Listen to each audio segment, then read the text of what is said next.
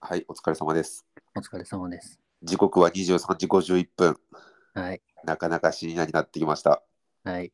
だからこれくらいの時間でパッて目が覚めたよな、主人公は。そうよ。で、夜風にパッて当たってるフローラ、あービアンカ。うんね、てか、俺らのこのほ配信ってめちゃめちゃやっぱライブ感を大事にしてるから、うん今日この3本目、なんと3本目をやるかっていうのを、昨日の最後の最後に決めるっていうね。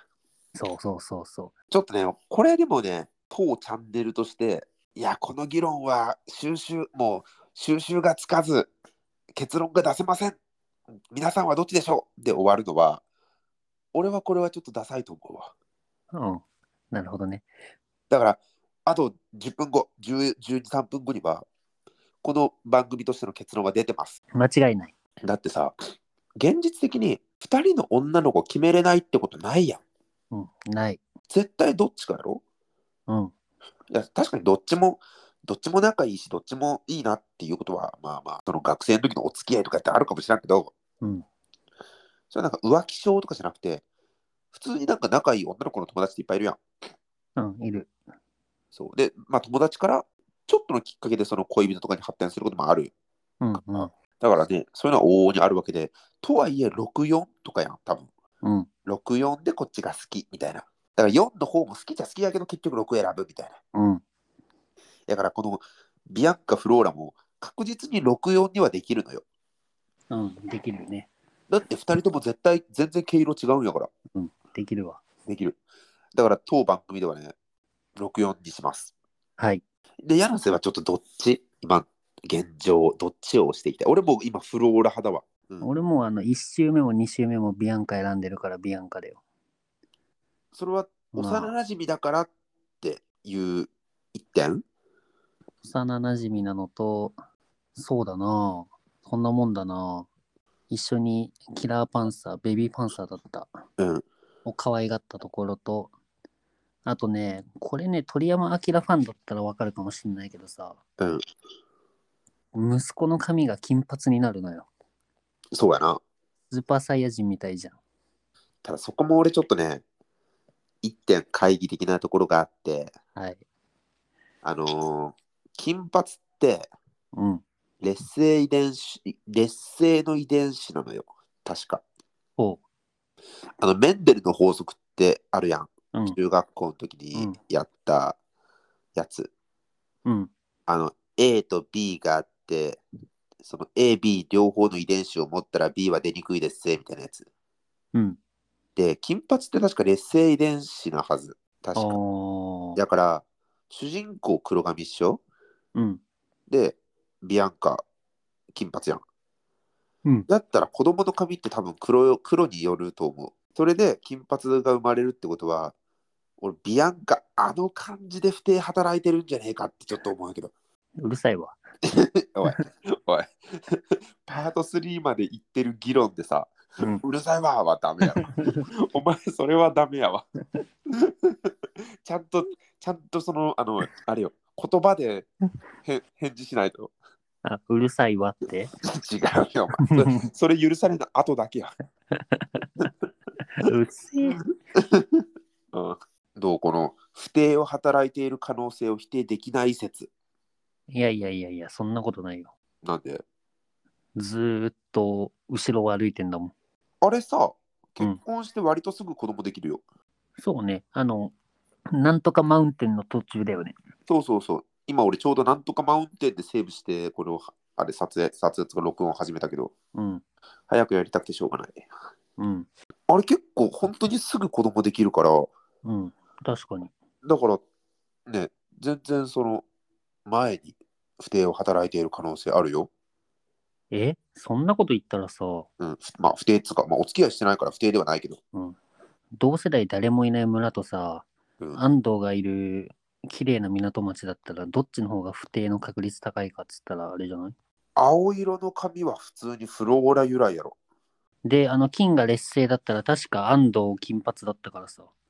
安藤金髪か安藤金髪じゃなかったっけ安藤黒髪だったと思うよ。え、嘘ドラクエ5アンディで検索するのなんて俺らぐらいやろな。うん。ちょっと待って、俺ドット絵やからさ。ほーら、アンディ金髪やん。あ本当うん金髪だと何になるんやったっけいや。さっきの中山理論だと金髪は劣勢だから出てこないでしょ。ああ、だからフローラと不定働いてたらフローラの色になるでしょ。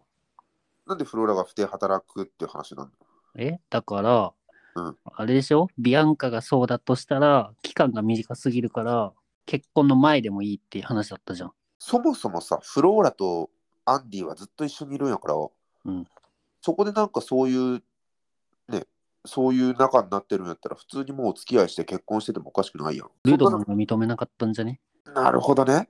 指輪だって取りに行くのはフローラ全然 OK って言ってるわけなんだしさ。確かに。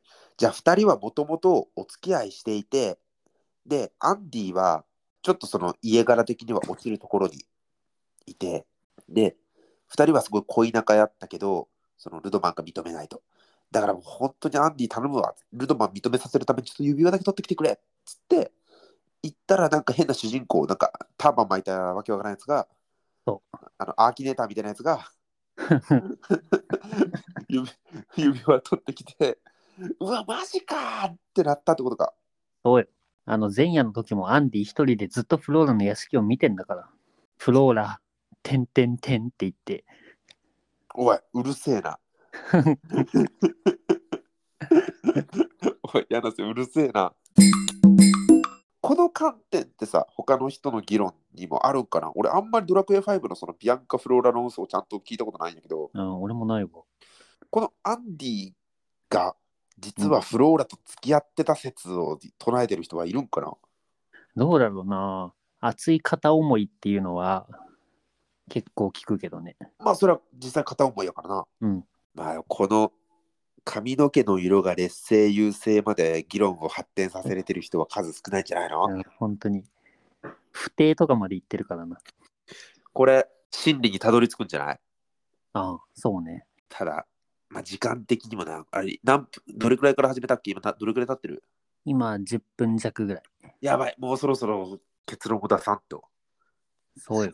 まあそのでも不定の書く可能性あフローラ不定働いてるかもしんないじゃんを言ったらそれなんか全てにおいてそう言えるしうん。お前が先にビアンカが不定働くって言ったんだろうがって、なんか芸人のツッコミみたいになってるけど。だだってビアンカはさ、うん理にかなってるやん黒髪が生まれてくるはずないんやからまあまあまあ、やまろあ。で、フローラは普通に青髪生まれるやん。黒と青どっちなのそもそも青が地毛のやつなんていいのか じゃあ黒じゃん。いやいやいや、そこはフィクション。青はフィクションやから。そんなん金もフィクションじゃねえか。えーそれあれやん。あの、ワンピースの血液型の、なんか、んほら、なんかルフィ Z 型とかなんかそんなんじゃなかったうん、そうそう血そう液。型 AB、ABOAB じゃなかったはずやん。うん。そういう感じや。だから青は、あれはフィクションの色。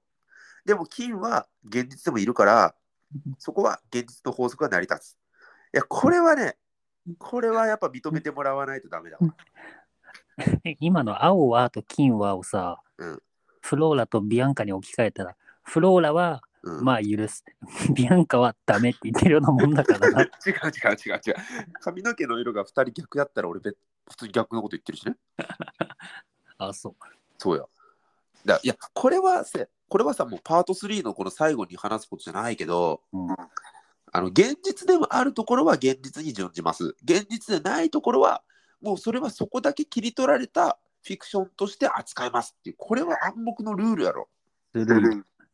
いや、これは暗黙。だってさ、ワンピースの世界もさ、基本的には現実に準ずるような、俺らも読み方をするやん。けど、うん悪魔の実と覇気のところだけフィクションとして読むやん、俺ら。そうね。そういうことや。じゃあ、ビアンカの青い髪だけフィクションってことね。そうや。だからそこはにい優勢も劣勢もない。あ、そそう。だから、はい 黒い髪の主人公と青い髪のフローラの子供。あ、なるほど。青い髪の子供。納得納得。でも、黒い髪の主人公と金色の髪のビアンカで、金色の髪が出てくるのは、それおかしい。出てくるとか、生ま生まれるのはおかしい。ってことは、ビアンカは不正を働いている。ってことは、結論はフローラ。ということで、我々のチャンネルの最終的な判断としては、フローラということになっていいですかう。もういいです。 もう、はい。勇者の血なんだから血が優勢になったってだけだろ。どういうことビアンカ・フローラって勇者の血じゃん。ビアンカ・フローラ。あれ、ビアン、あれ、女の子がフロお勇者の血だったっけそうそうそうそうそうそう。あれ、そうやってやったっけそうよ。だから息子が勇者になるのよ。あ、そうやってやったっけそう。だから、あの、ゲマの、うんあれを弾くの、は弾き飛ばせるのよ。やべ、俺ちょっとそこまで行ってないからネタバレやめてくれよ。だから、ゲマの、うん、 いやあのこれ聞いてくれてる人へのネタバレはいいけど、俺リアルタイムでやってるから俺のネタバレはやめてくれ。了解。ああ、なるほどね。あうあ、んそうか、そうか、そうか。そういう話ね。うんだから、もう血そのものが、あの、フィクションよ。え、それもじゃあさ、うん何、主人公がうん。選んだ瞬間に、その女の子が勇者の血、勇者の血を引き継いでる家庭の女の子になるってことなんか、設定上は両方と、登園だったかななんかみたいな感じだった気はするけど、あ両方引き継いでるってことみたいな設定だったはず。それや選っんただら、だか瞬間に勇者ってなんかちょっと変だよね。らシュレディンガーの猫みたいな、なんかシュレディンガーの勇者みたいなか感じかなと思って。ああ、それはそうかもしんないけど。選ぶまでどっちも勇者じゃありませんみたいな。選んだ瞬間どっちか勇者ですみたい な。ああ、だって登園やったらさ、 うん。さっきの勇者の血があるから青になった。勇者の血があるから金だったっていう理屈もちょっとおかしくなるやん。どっちもた例えばさ、フローラもビアンカも勇者の血を引き継いでるっつうやろ。でもん2人の、あれ髪の色はそもそも違うやん。しかもお父さんのルドマンとかも髪の色違うわけやし、うん。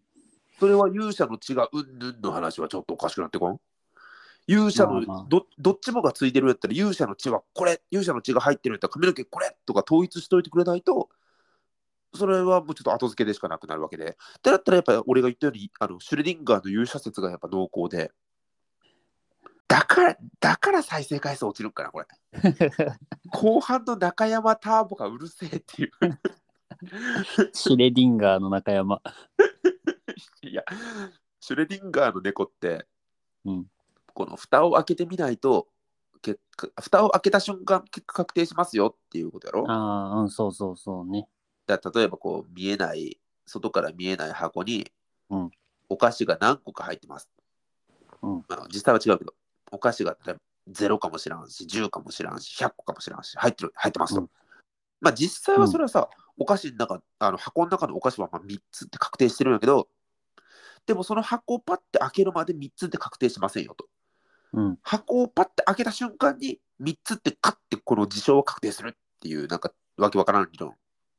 うん。開けるまで100かもしらんよっていうのが、まあ、シュレディンガーの猫っていう、まあ、詳しくはちょっとググってもらえればいいんだけど、そう、それで言うと、シュレディンガーの中山ではない。なぜなら、開ける前から中山の評価が低いのはもう確定してるからよ。あ、そっ か。タイトルにあの柳瀬が入ってないときは、開けたら中山だもんな。喋ってるの。そうやな。はい。じゃあまあこれ以上言ってもね、夜ももう日付も超えたし、そうね。はい。ということじゃあで、じゃあもうあの消去法でフローラのフローラ派ということにしましょう、このラジオは。はい。よろしくお願いいたします。はい。じゃあちょっとね、これもアンケート機能つけておきますんで、フローラ、ビアンカ、もしくは第3の意見っはてい。いうところで、はい、投票していただければ我々も嬉しいです。はい、はい。あと、 5月27日といえばね、はい。あのなんとドラゴ大人気ドラゴンクエストシ リーズ、ドラゴンクエスト1が発売した日ということで、ドラクエの日に設定されておりますのでね。じゃあドラクエ12を、12を期待して、今日は眠りにつくことにしましょう。遅くまでありがとうございました。お疲れお様疲でれす。様です。